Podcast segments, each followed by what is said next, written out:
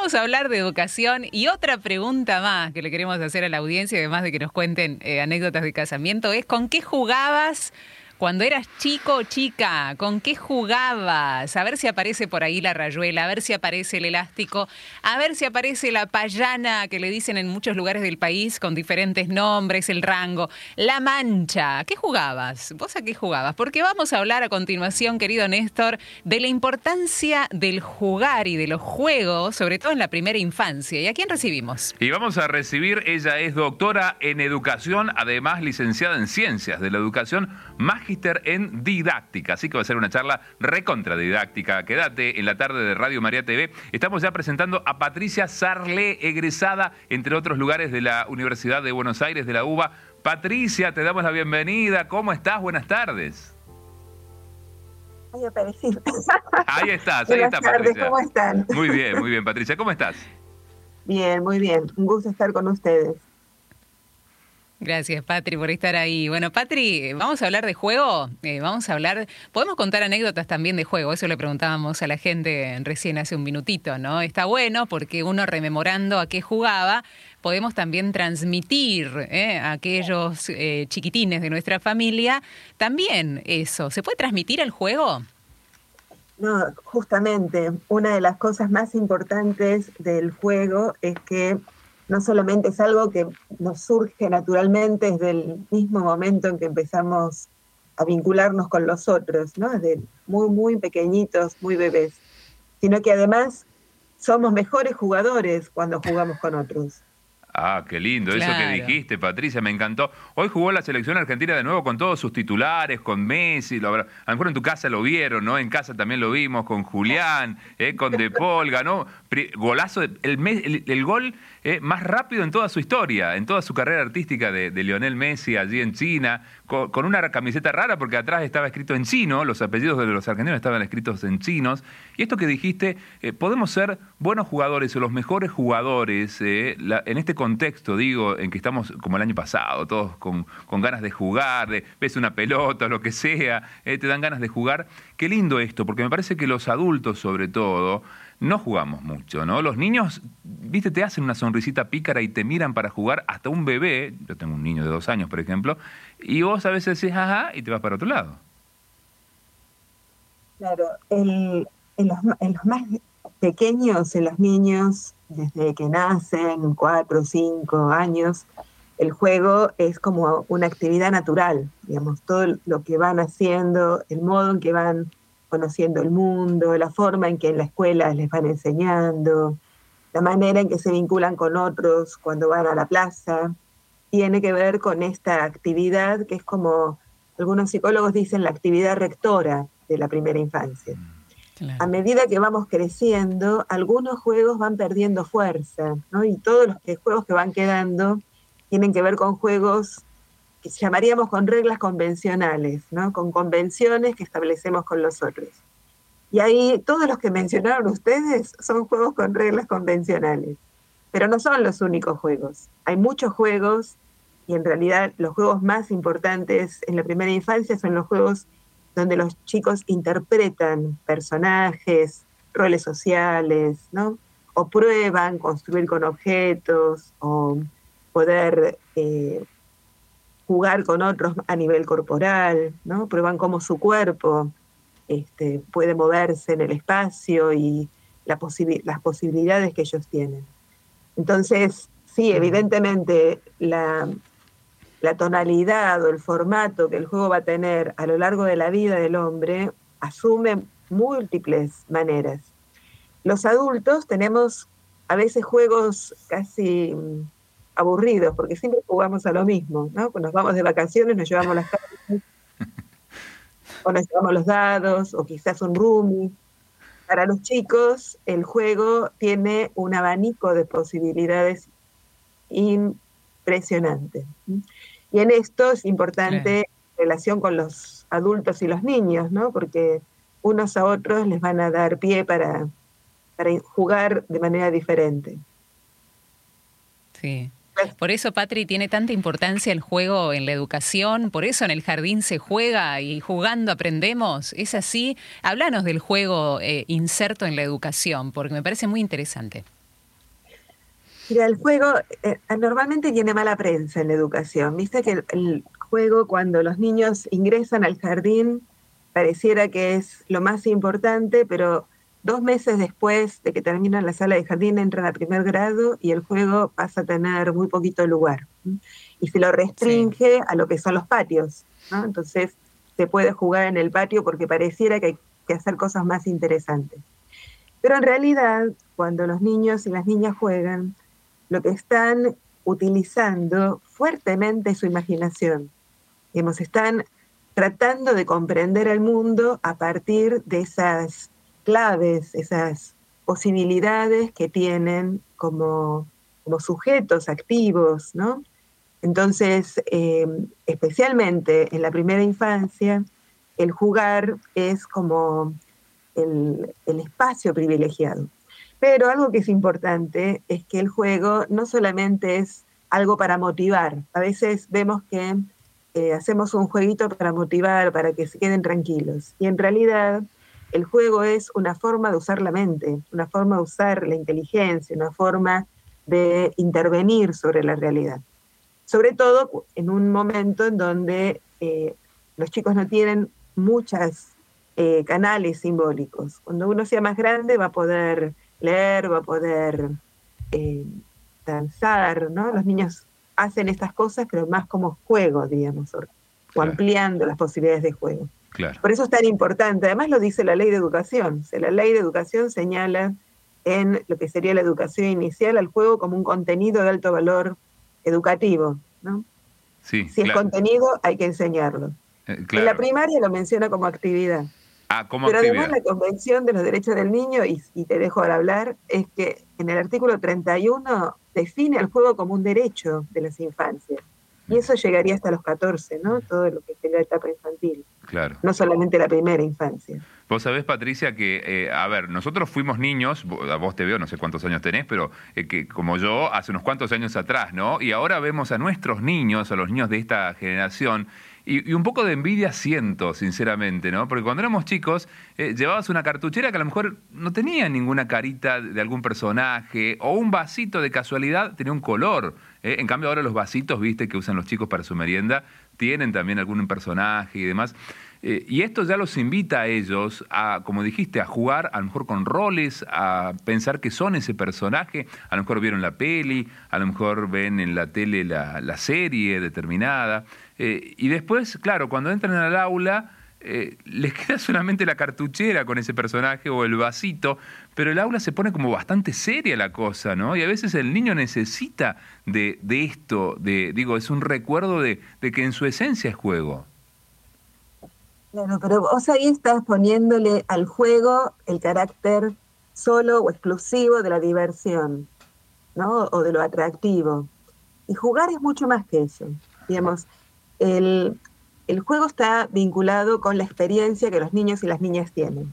De, hecho, la variación del juego depende fuertemente de las diversas posibilidades que los chicos han tenido de escuchar relatos diversos, de haber participado de situaciones complejas. Si solamente el juego fuera la reproducción o la interpretación de personajes de la tele, sería muy poco. O sea, de hecho, cuando en la escuela no se amplía la experiencia de los niños, los niños y las niñas pequeñas tienen poco material sobre el cual imaginar, sobre el cual jugar. Em, es cierto, digamos, en, en, las escuelas hay como una textura lúdica, sobre todo en, el jardín o, en, los niños de primero, segundo, tercer grado, que está dada por esos colores, ¿no? El color, el tipo de objetos, pero en realidad el jugar es mucho más que esa textura, ¿no? Este, tiene que ver con la posibilidad de mirar el mundo y transformarlo de una manera distinta. Ustedes están pasando ahí unas hermosas imágenes de niños jugando.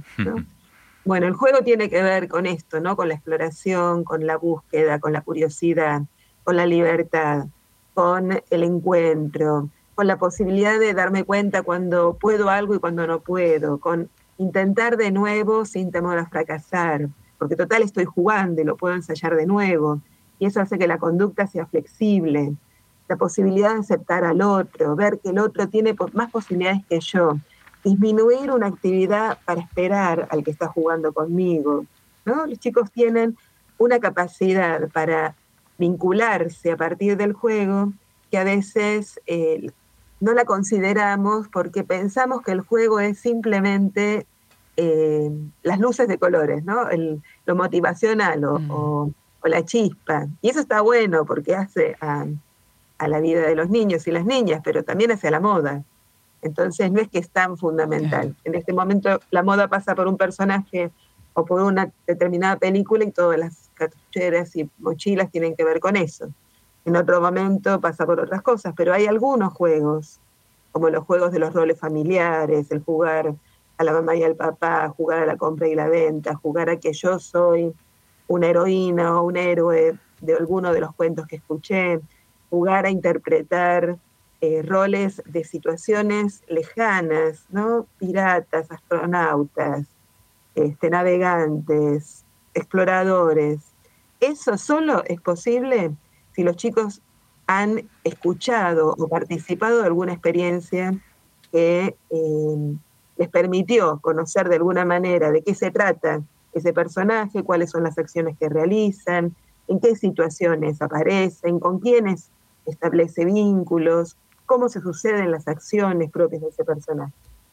Todo eso tiene que ver, eh, Foucault dice, con lo que hoy el adulto le sopla al oído al niño, con esas posibilidades de contar historias, de escuchar relatos, de participar o de conocer diferentes músicas, de escuchar poesías, de participar de un video, de ir al cine, de estar en la plaza, de todo lo que hace a la experiencia, ¿no? a lo que va generando impacto en cada uno. Si no, el juego es muy limitado, que queda como relegado a lo que evolutivamente puedo hacer o a lo que la moda del momento me da como elementos para poder jugar. Y por eso el adulto es tan Mm. Eh, Patri, me quedé pensando mucho, ¿no? Porque vos explicás la integralidad del juego, ¿no? No, no es una arista, hay un montón, hay un montonazo. Y en todas las actividades que nombrabas eh, como ejemplo, eh, yo decía, esto es totalmente aplicable a, los niños de primaria y no primero, segundo y tercero. Séptimo, me animaría a decir secundaria también, ir, ir más allá, ¿no? Porque uno dice, no, ya crecieron los nenes, ya está, no se puede jugar ahora. Ahora hay que aprender, siéntense, uno mirándole la nuca al otro, quietitos, no se muevan, acá estamos, memoricen, tienen que prender la fecha y se acabó. Eh, ¿Qué opinas sobre incorporar eh, mayormente todo este concepto amplio del juego a toda la educación? No estamos hablando solamente a maternal y, jardín. ¿Cómo lo podemos hacer si es que es positiva la respuesta, Patri? Mira, es positiva y además somos muchos los que bregamos por eso. Sobre todo, dando en el campo de la educación física. Los profesores de educación física son los que más abogan por el derecho del niño a jugar. Y la escuela, como promotora de los derechos de los niños y las niñas, tendría que custodiar y promover situaciones de juego mientras el niño y la niña tienen edad de ser considerados niños. ¿sí? Vuelvo a los 14 años. Uno mira este, las edades y dice, bueno, si los, la Convención de los Derechos del Niño plantea que el juego es un derecho, ¿sí? la escuela, las escuelas primarias, secundarias, iniciales, deberían garantizar el ejercicio de ese derecho. Sobre todo cuando mm. los niños pasan muchas horas en las escuelas y en donde los modos de aprender y de enseñar eh, terminan siendo rígidos. Hoy por hoy no se, se está poniendo mucho en discusión y sobre todo después de la pandemia, ¿no? las maneras de aprender. Yo, mm, digamos, la continuidad educativa en la pandemia, una cosa que nos mostró es la gran cantidad de circulación de información que hay en la, web ¿no? y, accesible. Em, si en la escuela repetimos lo que ya está disponible en, las redes, tenemos poco, poca tarea para hacer. Sí tenemos mucha para poder problematizar, para poder abrir caminos nuevos, para poder eh, ayudar a discernir qué es lo bueno y qué no lo es. Eh, porque si no, los chicos lo hacen fuera de la escuela. O sea, los videojuegos con juegos de rol que tanto atrapan a los de primaria y secundaria son juegos pero nadie los, los trabaja con ellos. Em, y eh, la realidad es que la, vida queda fuera. Digamos, si, si en la escuela queremos que los chicos quieran ir a la escuela, tenemos que tratar de mirar por dónde pasan las culturas infantiles o adolescentes y qué lugar tiene el otro, la escucha, lo lúdico, ¿no? También. Claro. Eh, a ver, antes vos dijiste, no hay que quedarse solo en lo, divertido, pero qué lindo sería tener escuelas más divertidas, ¿no? Absolutamente. Eh, Sin diversión no hay juego. Claro, claro. Eh, pero me parece que, me parece, ¿no? Vos nos dirás, le, le, recordamos a nuestra comunidad de Radio María TV, estamos dialogando con Patricia Sarlé, doctora en educación, egresada de la Universidad de Buenos Aires. Patricia, que que este tema, me parece, eh, los niños, si vos les decís, quieren jugar, quieren que haya más juegos didácticos, claro, con sentido, para que los trabajemos, van a decir al unísono, sí, obvio, pero es un problema de adultos aquí, ¿no? Y aquí vos dijiste, la, escuela debe ser promotora de los derechos humanos, acompaña a las familias. Eh, pero, ¿y en esto cómo estamos? Eh? Porque obviamente los docentes muchas veces están muy atentos a los niños en todo sentido, si un niño viene con un moretón, ¿qué te pasó? Contame. Eh, si un niño viene con sueño, ¿por qué no estás durmiendo bien? Si un niño viene con hambre, viene despeinado, lo que fuera. Pero si un niño no juega, ¿nos enteramos en la escuela? Y a veces sí y a veces no. Este, en general, los niños suelen invitar a su casa a jugar, ¿no? Además de hacer los deberes. Puede venir tal a jugar a la tarde, ¿no? Este, a veces el juego no aparece en la escuela porque solamente se lo vincula con lo divertido y no terminamos de ver lo complejo que es jugar.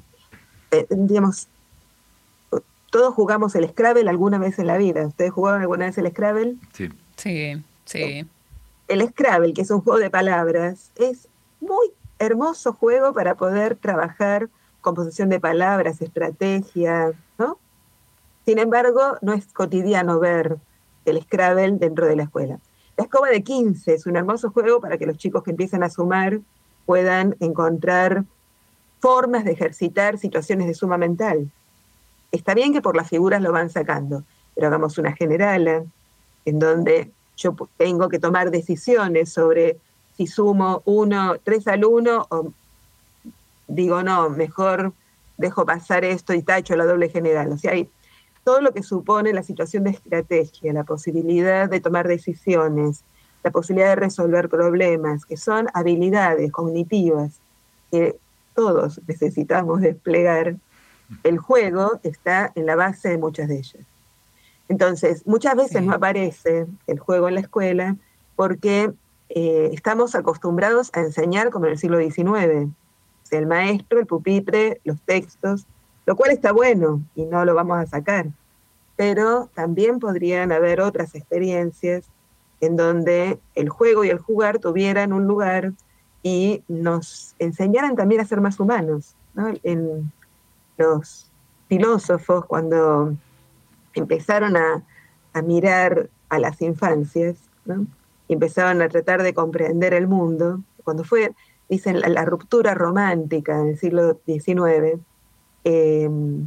con Schiller a la cabeza, lo primero que dijeron, la, frase este, clave era, el hombre solo es hombre cuando juega, porque el juego compromete la pasión, el deseo, también compromete la razón y la estrategia, y entonces está tensionando dos mundos que a veces vivimos como muy separadamente.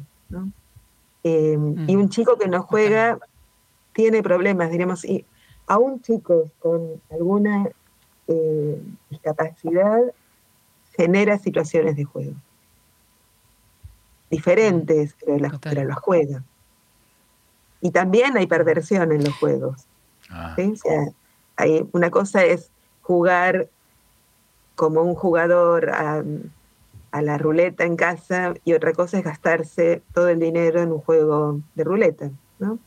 O una cosa es jugar a la pelota y otra cosa es querer matar al contrincante. A veces pasa que uno pasa por, por lugares donde los chicos están jugando y los padres de afuera gritan desaforadamente.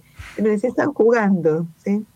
Este, bueno, también a veces los adultos no aprendimos lo que significa jugar y competir sanamente. Claro.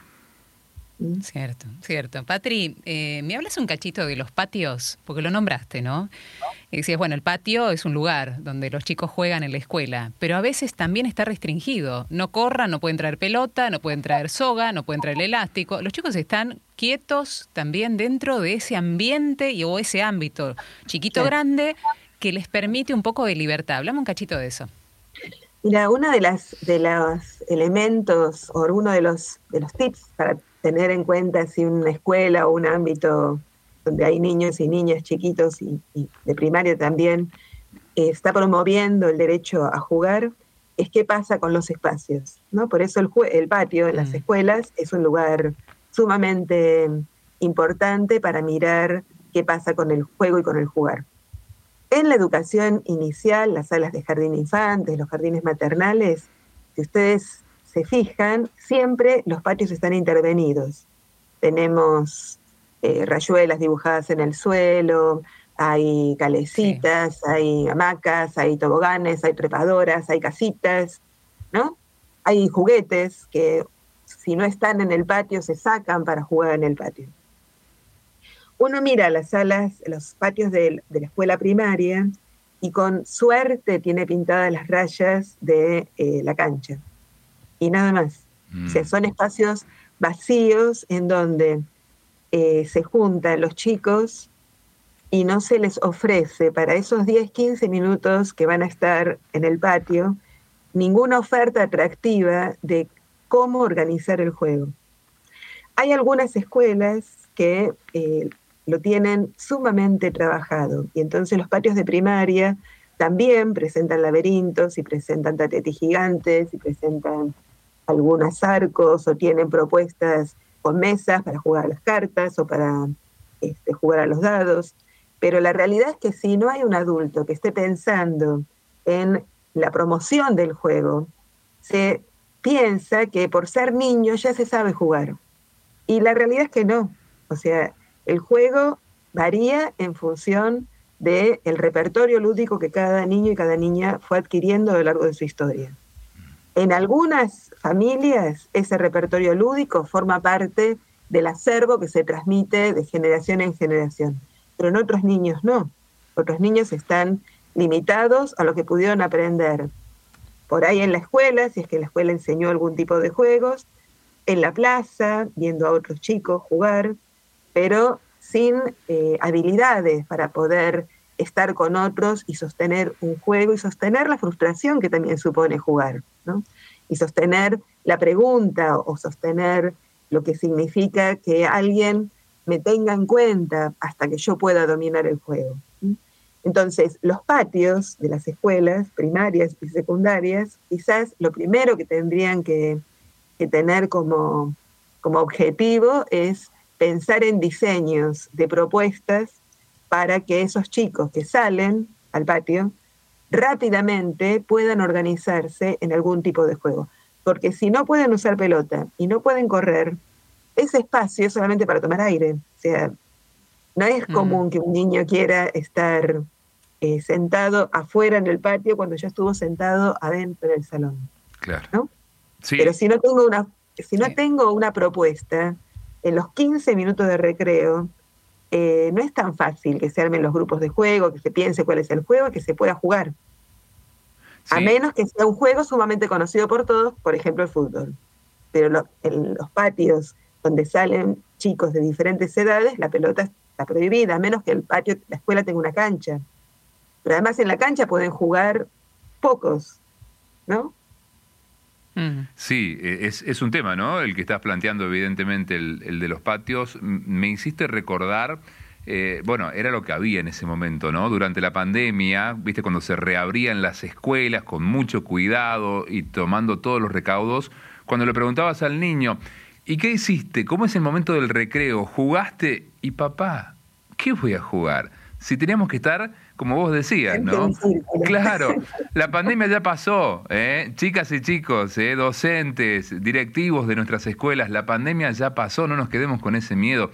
Ahora sí podemos volver a, a jugar. Me parece que nos hemos quedado, más allá de la pandemia que pasó, Patricia, nos hemos quedado como dijiste, en el siglo XIX, estamos en el siglo XXI. Los chicos hoy eh, con el celular juegan, con la pantalla se enganchan y esto no es muy bueno, la verdad, no, no, no genera eh, muchos conocimientos y muchos aprendizajes, entonces tenemos que trabajar, eh, porque si no se pierde contacto, a ver, necesitamos, viste que había una vieja publicidad que decía, abogamos por los niños que se ensucien, que tomen contacto con la tierra, después lavamos la ropa, no hay problema, después acomodamos el patio, no hay problema, pero juguemos, por favor. Bueno, pero hay escuelas que, digo, para no decir solamente lo negativo, hay escuelas que han eh, que tienen iniciativas interesantes. Por ejemplo, junto con la biblioteca, ¿sí? tienen ludotecas. Entonces, tienen variedad de juegos de mesa, variedad de propuestas interesantes para que los chicos puedan ir a buscar un juego, ¿sí?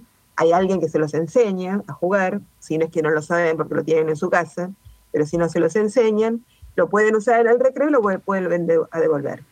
Sobre todo en escuelas que tienen jornada completa y que después del almuerzo o tienen que hacer turnos de almuerzo entre las clases de la mañana y las clases de la tarde, el espacio de la ludoteca es un espacio de socialización con el otro y es un espacio de aprender juegos y pasar el rato divertido y haciendo cosas interesantes ¿no? con otros.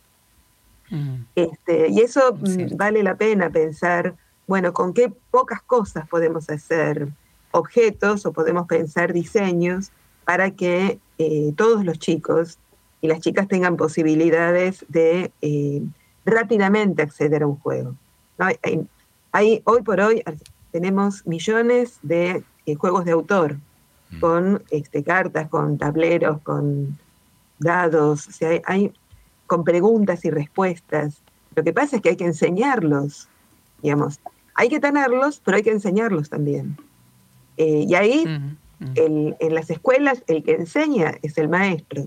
Puede enseñar un compañero más grande, ¿no? Podemos armar este, sistemas de tutores que los de séptimo le enseñan a los de primero, pero tiene que partir de una propuesta institucional en donde el derecho del niño a jugar sea un objetivo de la escuela también. O sea, la defensa de los derechos es de todos los derechos, ¿no? Por la integralidad de los derechos. Bueno, el juego es un derecho. Entonces no es simplemente el derecho a aprender, el derecho a, a jugar también es parte. Mm. Patri, vamos a ir a una pausa, ¿te parece? Una pausa también para invitar a la gente a que, a que vaya participando de la charla, que nos cuenten, ¿no? Si tienen chicos, nietos, hijos, sobrinos, ¿qué les cuentan que hacen en el recreo? Si hay alguna propuesta también interesante, creativa. ¿Con qué jugabas vos? Eh? ¿Cuál es tu experiencia de juego? Y vamos a trasladarnos, Patri, si te parece, de la escuela a casa, porque en casa también podemos hacer muchas cosas en el ámbito del juego y esta eh, relación tan integral del juego con nuestra propia persona, no solamente con los chicos. Así que vamos al encuentro de la música, enseguida regresamos. Todos los niños somos iguales. Todos los niños tenemos derecho a ser felices. Hoy hagamos valer nuestros derechos. No dejes que nadie te arrebate la ilusión a ser feliz. No dejes que nadie apague esa luz que está en tu corazón y lucha contra todo aquel que no respete tus derechos a ser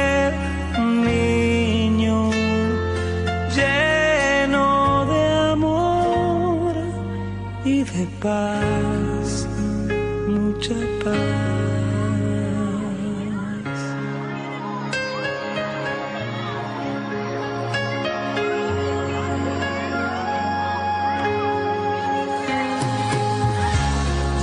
Tienes derecho a ser feliz, tienes derecho a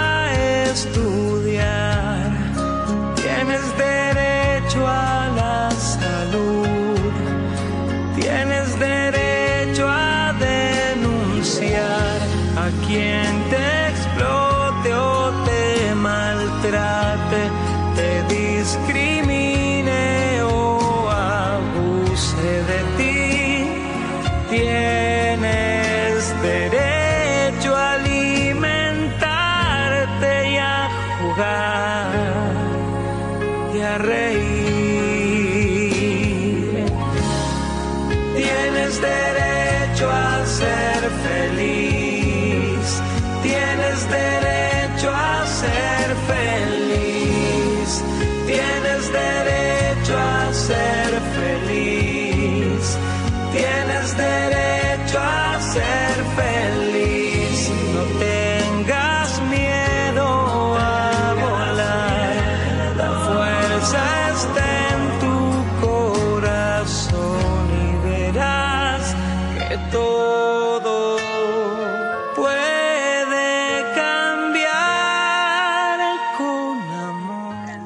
Yo, Rosita, de Canastraro, de acá de Santa Fe, la capital, qué hermoso patio tenía en mi escuela, con muchos árboles.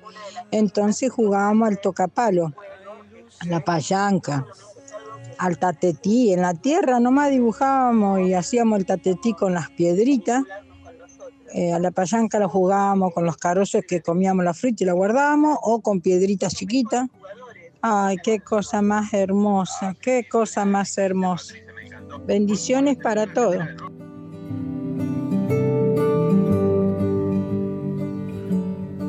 Sí, soy Rosita de Santa Fe, capital de la comunidad de María Teresa Calcuta. Quiero decirles que mi infancia fue en una escuela con un patio tan grande, con muchos árboles, entonces que jugábamos al tocapalo, a la rayuela, a la soga.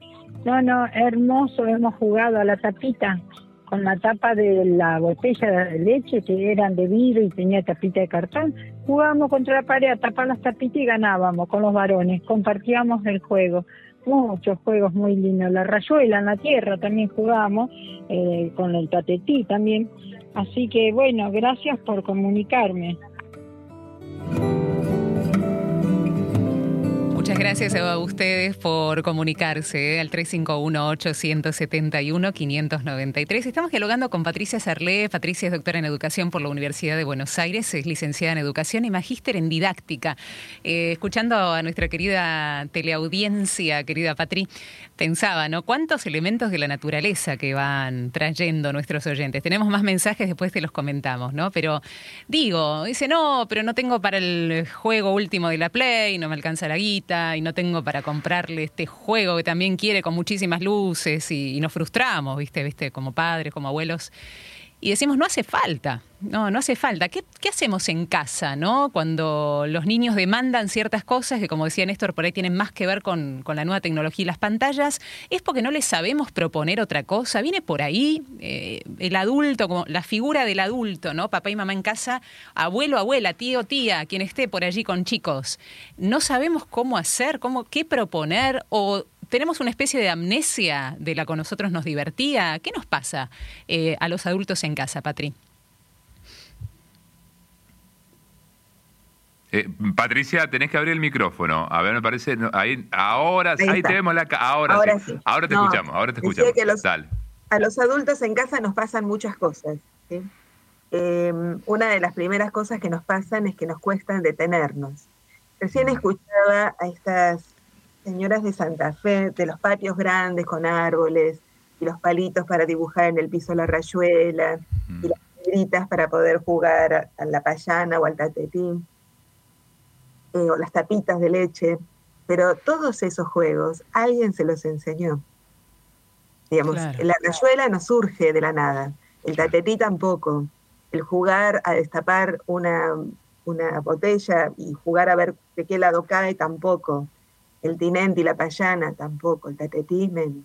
O sea, todos son juegos que alguien les transmitió. Cómo saltar una soga, cuáles son las prendas para saltar una soga, para adelante, para atrás, con un pie, con los dos. O sea, el elástico, Mm. cómo lo pongo, en qué medida, hasta dónde, cómo salto. Eh, todos esos elementos tienen que ver, o todos esos juegos, que son muchos juegos llamados tradicionales o populares, son juegos que alguien nos enseñó. Entonces, lo primero que uno tendría que decir en relación con el juego y las familias, que los niños necesitan a alguien que juegue con ellos. O sea, los adultos podemos jugar con ellos. A veces los más chiquitos es más complicado porque el juego que está más presente en- a partir de los dos años es el juego de, simbolizar, el juego con los muñecos, de hacerlos dormir, de esconder el autito, de armar las pistas. Y los juegos que para los adultos, con los que los adultos se sienten más cómodos, todos esos juegos que tienen reglas como la rayuela, el tinenti, la soga y demás, necesitan que el niño pueda de alguna manera comprender de qué estamos hablando. Pero la realidad es que a partir de los cuatro años, tres años, muchos niños eh, pueden perfectamente jugar conmigo, con un hermano más grande, o jugar nosotros dos, adulto y niño o niña, eh, cualquiera de estos juegos, siempre que el adulto le dedique tiempo. Antes hablábamos del espacio y decíamos que los patios son espacios privilegiados para poder jugar y qué condiciones tenían que tener. Pero el jugar también lleva tiempo. Claro, Y de hecho, los chicos, a veces los padres, yo escucho que los, padres y las madres les dicen, anda a jugar. Y los chicos es que ya no sé a qué. ¿Ya qué puedo jugar? ¿Cómo puedo jugar? ¿Con qué puedo jugar? Bueno, esas respuestas son respuestas de niños que les falta eh, imaginación, que les falta haber compartido el juego con otros. Muchos papás y muchas mamás tienen la experiencia de, sobre todo con los niños más pequeños, que les llevan un hermoso regalo en una caja con un sobre, un papel de colores. El muñeco queda en un costado y se ponen a jugar adentro de la caja. Juegan con la caja. Entran dentro de la caja, salen de la caja, pisan la caja, hacen ruido con el papel. Sí, sí. para jugar yo no necesito grandes cosas. Ahora, si cuando está en la casa lo único que hace es mirar la televisión, donde todo el tiempo tienen 300 propaganda de diferentes juegos y comprame, comprame, comprame, obviamente no va a tener posibilidades de, de jugar. O sea, va a tener pocas posibilidades para jugar, porque lo único que va a saber jugar y va a querer jugar es aquello para lo cual fue estimulado, que fue lo que la tele le mostró. Claro, claro. Lamentablemente es así, o sea, el juego depende de la experiencia. Depende de cómo la imaginación se nutrió de diferentes elementos, de relatos, de experiencias de salir a comprar con mamá y papá, de poder ir al médico y preguntarle para qué es el estetoscopio, de poder acompañar a alguien a tomar un colectivo, etcétera. O sea, el caudal del juego pasa por la posibilidad de participar en la vida social, porque la vida social es la que se pasa, la que es interpretada por los niños y las niñas en el jugar. Cuando aparecen los juegos con reglas convencionales, como el tatetí, la rayuela, las cartas, la generala, este, un juego de la oca, lo que fuera, alguien lo tuvo que haber enseñado. Mm darle la caja de un dominó para que juegue el dominó es usar las piezas de dominó para apilar. Lo dijiste bien, Patricia. ¿eh? Para jugar hacen falta por lo menos dos. Por lo menos dos. Ideal en el niño. Fuimos niños, Patricia. Vos fuiste niña también y recordarás cuando eras pequeña.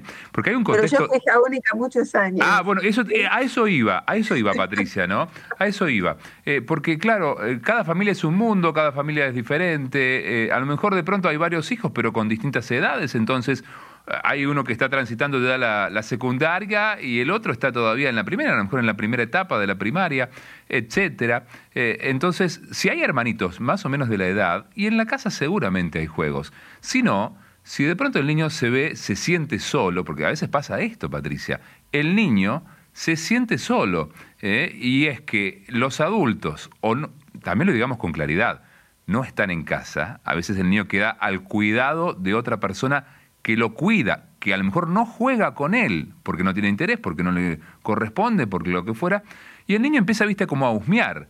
Cuando éramos chicos, eh, si no vivías en un edificio, vivías en, un barrio, eh, te fijabas en la vereda, al frente, y decías, ¿habrá otros niños? ¿Dios me escuchará y habrá más niños en esta cuadra? ¿O en este bendito edificio? ¿Habrá más niños para jugar? Y, y es una bendición. Ir a la escuela para esos niños termina siendo una bendición, una bendición. Viene tu primito, tu primita. Hermoso, estoy esperando el momento, dice el niño. Bueno, eso es, muy importante. Pero mi mamá, ¿no? Yo era hija única, fui hasta los nueve años hija única. Hmm. Mi mamá me llevó a la escuela a partir de los tres años. Mira, mira. Este, bien, bien mi madre.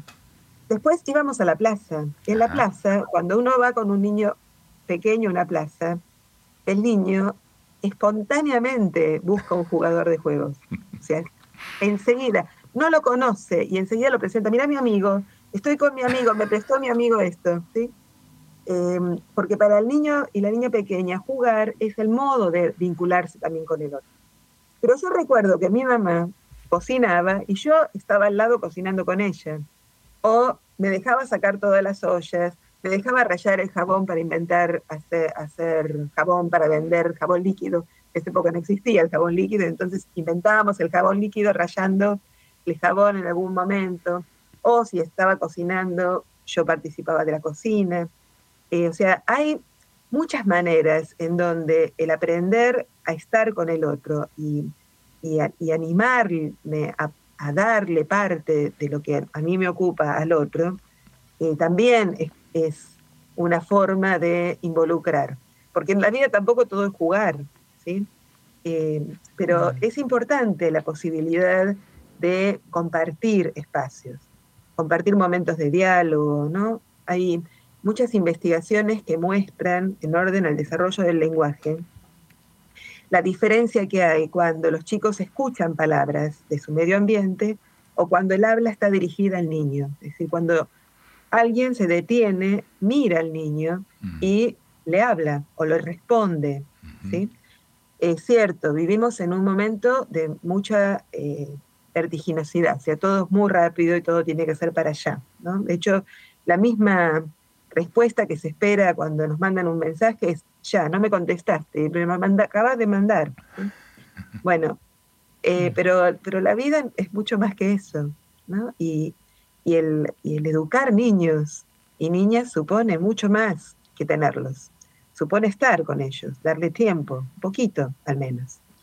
O buscar la forma de que encuentren esos espacios de tiempo con otros, como hacía mi mm. madre, que me llevaba al jardín, que me llevaba a la plaza, invitaba a un amigo a casa. ¿No? Mm, mm. Para jugar se necesita que hablaste de solamente la, voluntad. ¿Sí? el juego depende de la voluntad del jugador.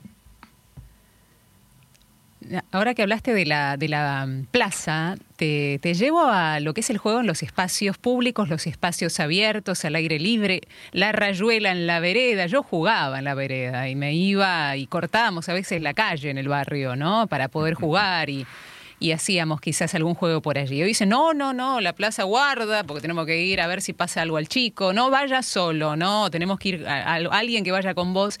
Eh, el miedo a, ¿no? Eh, como, una especie de agarofobia eh, en el juego que hay, a los chicos que no, no vayan, ¿no? ¿Cómo, ves todo este contexto de, acuerdo, ¿no? Al lugar del país donde vivimos. Patricia, vos vivís como yo en la ciudad de Buenos Aires y esto nos pasa, no sé, nos contará Néstor en Córdoba cómo es, pero ¿qué sucede en los espacios públicos abiertos, el juego? ¿Qué opinión te merece? ¿Qué análisis en relación a los peligros que los adultos vemos allí?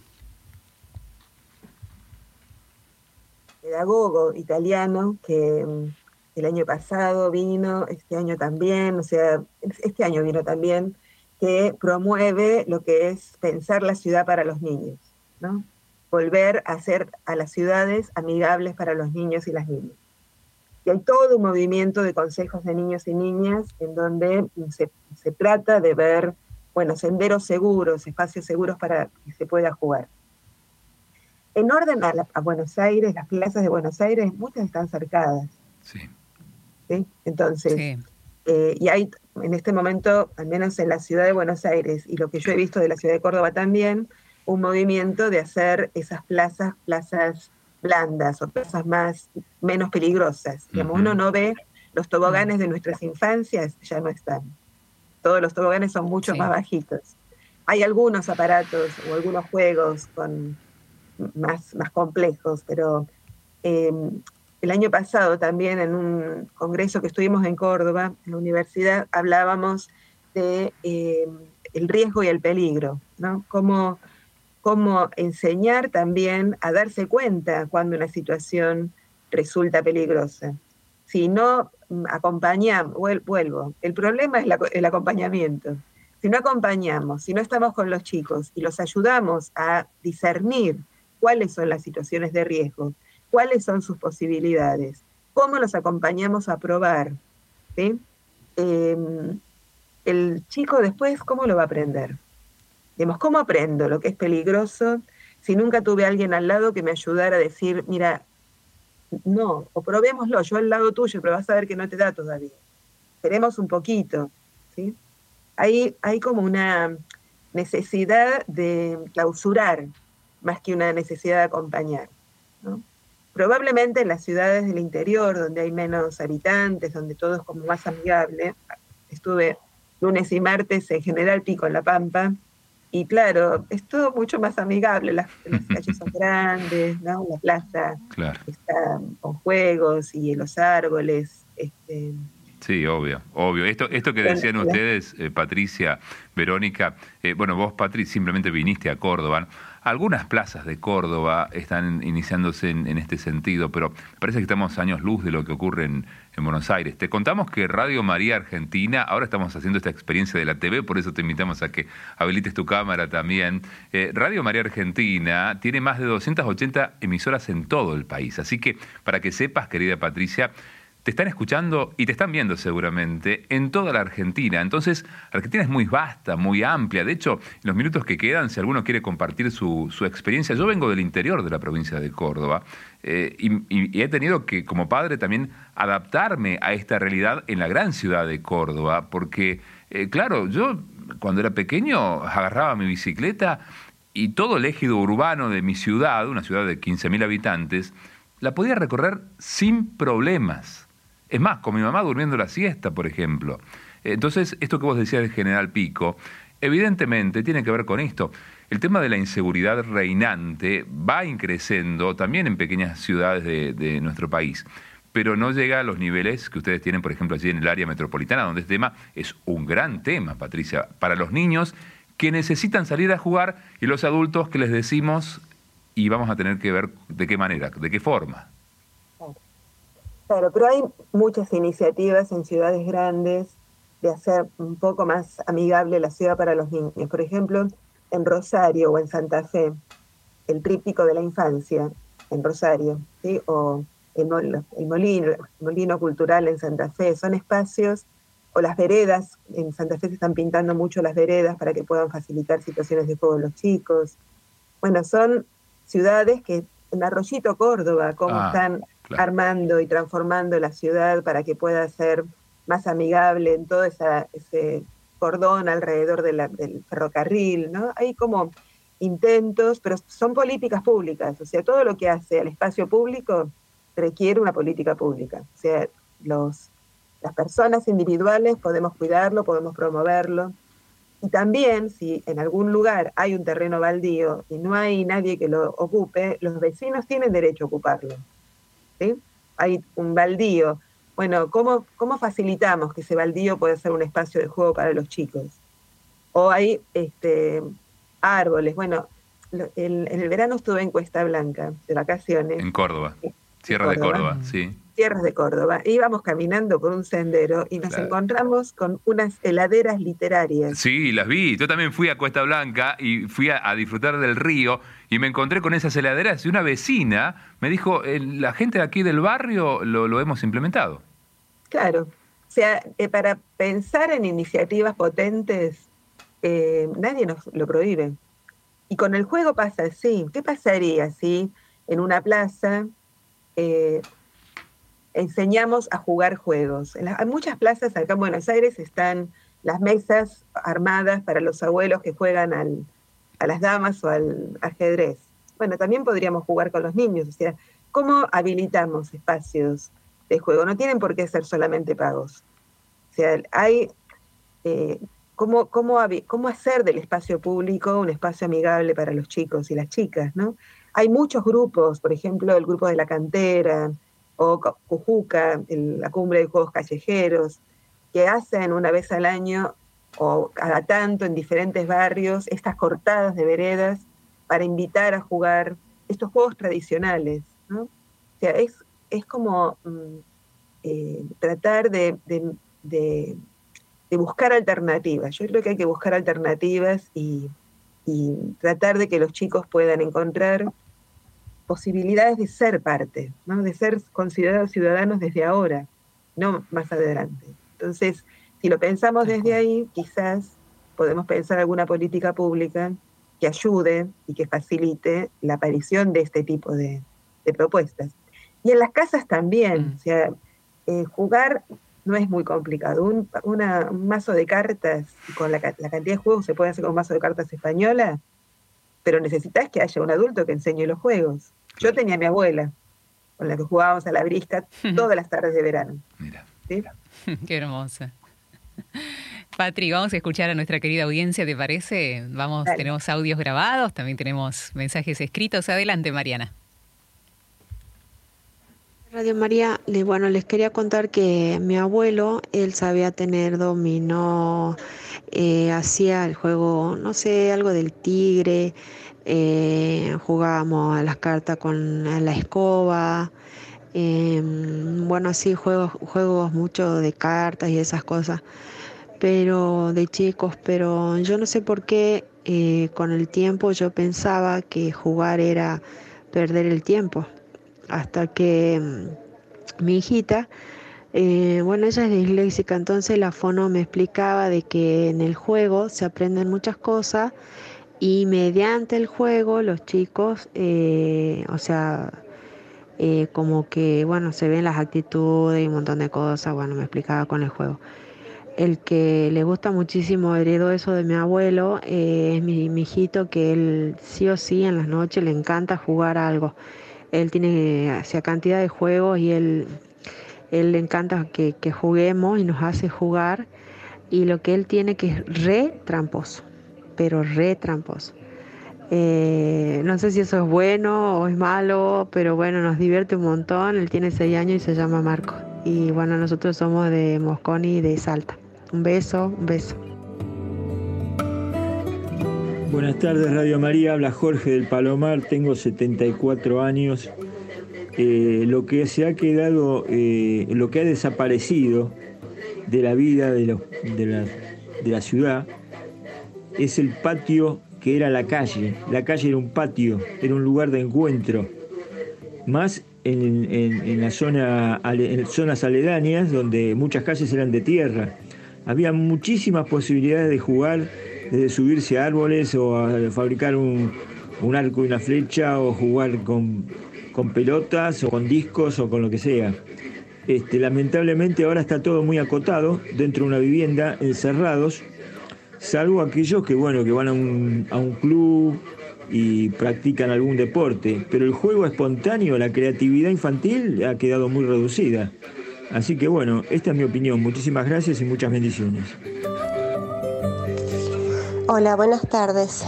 Estoy escuchando el programa que están hablando de los juegos y no sé si este es el número con el que puede llegar el mensaje, pero bueno, eh, quería comentarles que acá en Carlos Paz, en la catequesis de primer año de comunión, hemos implementado los juegos porque veíamos que los chicos no quieren volver.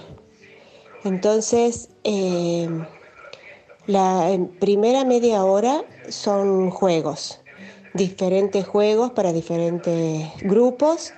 Nos dividimos y bueno, los que juegan el fútbol, los que quieren hacer con pelotas y, mm, con diversos juegos, diversas cosas o, o pintar. Y bueno, estamos implementando esto es nuevo, estamos descubriendo lo que está pasando, pero vemos que los chicos vuelven entusiasmadísimos. Después comparten el mate cocido con, con facturas, con cosas que nos donan y compartimos la palabra y el encuentro. Pero la palabra y el encuentro a lo mejor son media hora, pero que están absolutamente atentos y, el hecho de, los juegos hacen que compartan mucho entre ellos y, vemos que, que es muy bueno. Gracias. Bueno, agradecemos todos los mensajes. Claro, van apareciendo lo que decíamos, ¿no? Radio María que está presente en toda la Argentina y también cada uno cómo fueron sus juegos y ahora también cómo se juega. Viviana, por ejemplo, nos escribe desde Santa Fe, te contamos Patricia, y dice Viviana, claro, yo cuando era pequeña jugaba en mi esquina a la escondida con mis amigas y en mi casa con barro haciendo tortitas, ¿eh? Y también con las muñecas. Eso está imborrable en mi memoria. Pero hay más mensajes. Hay más mensajes. Sandra dice, gracias por el tema de los juegos. Gracias, Patricia. Muy triste lo que sucede en las escuelas porque no los dejan jugar a nada prácticamente ni llevar nada a la escuela por temor a que se rompa algo, por temor a que se lastime a alguien. Y se debería enseñar a los maestros a que de alguna forma pueden jugar. Eso se debería implementar y enseñarles. Ojalá se ponga en parte también a las autoridades. Tengo un nieto en la escuela y una nieta en una guardería, dice Sandra. Y también se suma Daniel, dice, muy lindo este espacio hablando de los juegos. Yo los aprendí en la escuela, eh, mirando también. Y bueno, eh, hoy en San Justo, en Santa Fe, soy de San Justo en Santa Fe, nos dice Daniel. Eh, Patricia, ¿cómo también esto, no? ¿Cómo se aprende a jugar? ¿Se aprende a jugar? ¿Los niños aprenden a jugar? Los niños aprenden a jugar, claro, obviamente. Este, el, fuego tiene un componente fuertemente biológico, de alguna manera. Algunos psicólogos dicen que venimos cableados para poder jugar, ¿no? Desde muy pequeñitos, este, simplemente en los bebés el mover la manito, ¿no? Mm. El seguir un móvil, el repetir con la boca la, la mímica que hace la madre, el golpear algún sonajero o algún móvil, o sea, desde muy pequeños aparecen acciones que están como eh, imbuidas del sin sentido, o sea, no son para algo, son simplemente para jugar, ¿no? Son acciones que tienen que ver con el placer, que tienen que ver con la repetición, que tienen que ver con la curiosidad, con la indagación, con el probarse. Bueno, eso se va generalizando y va siendo cada vez más complejo. Pero por eso la complejidad tiene que ver con el contexto social en el cual yo estoy las posibilidades que ese contexto me está ofreciendo. Y está muy estudiado que el juego está ligado al desarrollo cognitivo y especialmente el desarrollo del lenguaje. Había una de las oyentes que decía de su hija que le explicaban que, claro, con ciertas dificultades de habla, el jugar tracciona el, lenguaje. ¿no? Cuando yo estoy jugando, mm necesito argumentar al otro lo que estoy haciendo, o necesito poner al otro en, eh, en, el, tema sobre el cual estoy. Entonces los chicos empiezan, dale que yo soy el mecánico que viene a arreglar tu auto y vos venías porque te habías pinchado una rueda. toda esa elaboración es una elaboración compleja, discursiva, que es traccionada por la situación de juego sino los chicos están como más acostumbrados a responder frases cortas, no con tantos conectores. ¿no? Esta, esta posibilidad de ir vanando y haciendo una historia, este, incluso cuando cuentan sus juegos, ¿sabés que jugué a que yo era la princesa y que entonces me despertaba a la noche y venía el ogro y vos, y se matan de risa mientras que lo van contando, se van armando historias a partir del, modo en que ellos van jugando. Entonces, em, el, valorar el lugar que el juego tiene y el darse cuenta de, estas cosas que también decían, ¿no? Hace trampa, pero tiene seis años, ¿no? En realidad engaña más que hacer trampa, ¿no? O sea, y engaña porque en realidad quiere ganar, quiere llegar al final, quiere ser el primero, pero es parte de las características de los chicos. En la medida que juegue con otros y los otros le digan, no, ahora me toca a mí, a vos no te toca, ¿sí? Yo voy aprendiendo también a limitar y regular mi conducta. ¿sí? Y si no lo puedo hacer, algo le está pasando a este nene que no puede soportar la frustración. Bueno, tendría que ver a nivel de emociones qué le pasa, que no puede soportar que otro le haga trampa. O los juegos de miedo, ¿no? ¿Quién no jugó con una linterna a la noche oscura a iluminar a otro y este, descubrir dónde estaba oculto, ¿no? O debajo de las sábanas y hacer que uno era un monstruo o esos juegos corporales ¿no? entre los padres y los hijos. Pero bueno, son juegos que aparecen y que, tienen fuerza en la medida en que los vamos dejando aparecer. es hermoso lo que contaban de la catequesis, ¿no? porque fíjense, ella misma decía, al jugar comparten, hablan, se cuentan, los vamos conociendo, eh, y después están re atentos. Y claro, porque pasaron, un, porque se conoce, el otro no es desconocido. Yo compartí con él un juego, somos parte de, de una comunidad lúdica, ¿no? De alguien que, este, que puede estar con el otro, sabe hasta dónde el otro puede, sé en qué puedo yo ayudarlo. Bueno, es parte, es parte de la vida el jugar. ¿Qué sé yo? Viva el juego. Mm, tantas cosas. Viva el juego, tantas cosas. Es como infinito, ¿no? El tema. Se nos acabó ahora el tiempo, pero te invitamos la próxima semana, el próximo jueves. ¿eh? Queda abierta la invitación para vos, Patri, seguir charlando, porque la verdad que es súper interesante.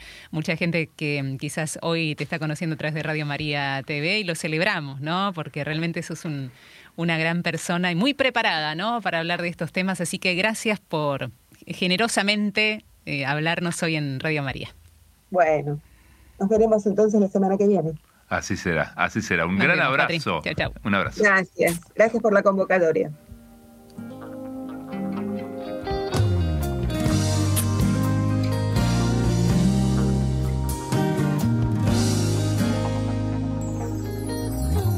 Estuve buscando en mi arca interior la que guarda en mí los recuerdos. Estuve mirando el niño que fui, aquel que soñaba despierto.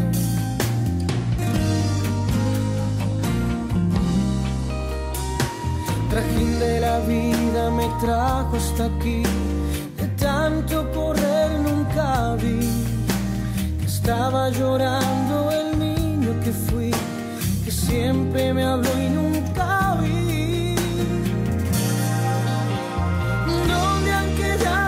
¿En qué ruta los perdí?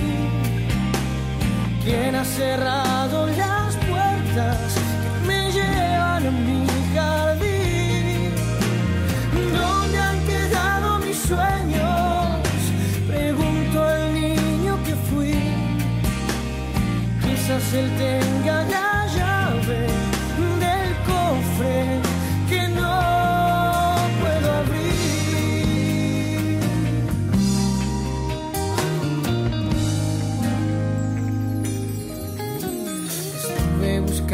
a mi niño interior, en un rincón lo encontré, corriendo a abrazarme llegó y me dijo, ¿por qué te alejaste de mí? Te pido perdón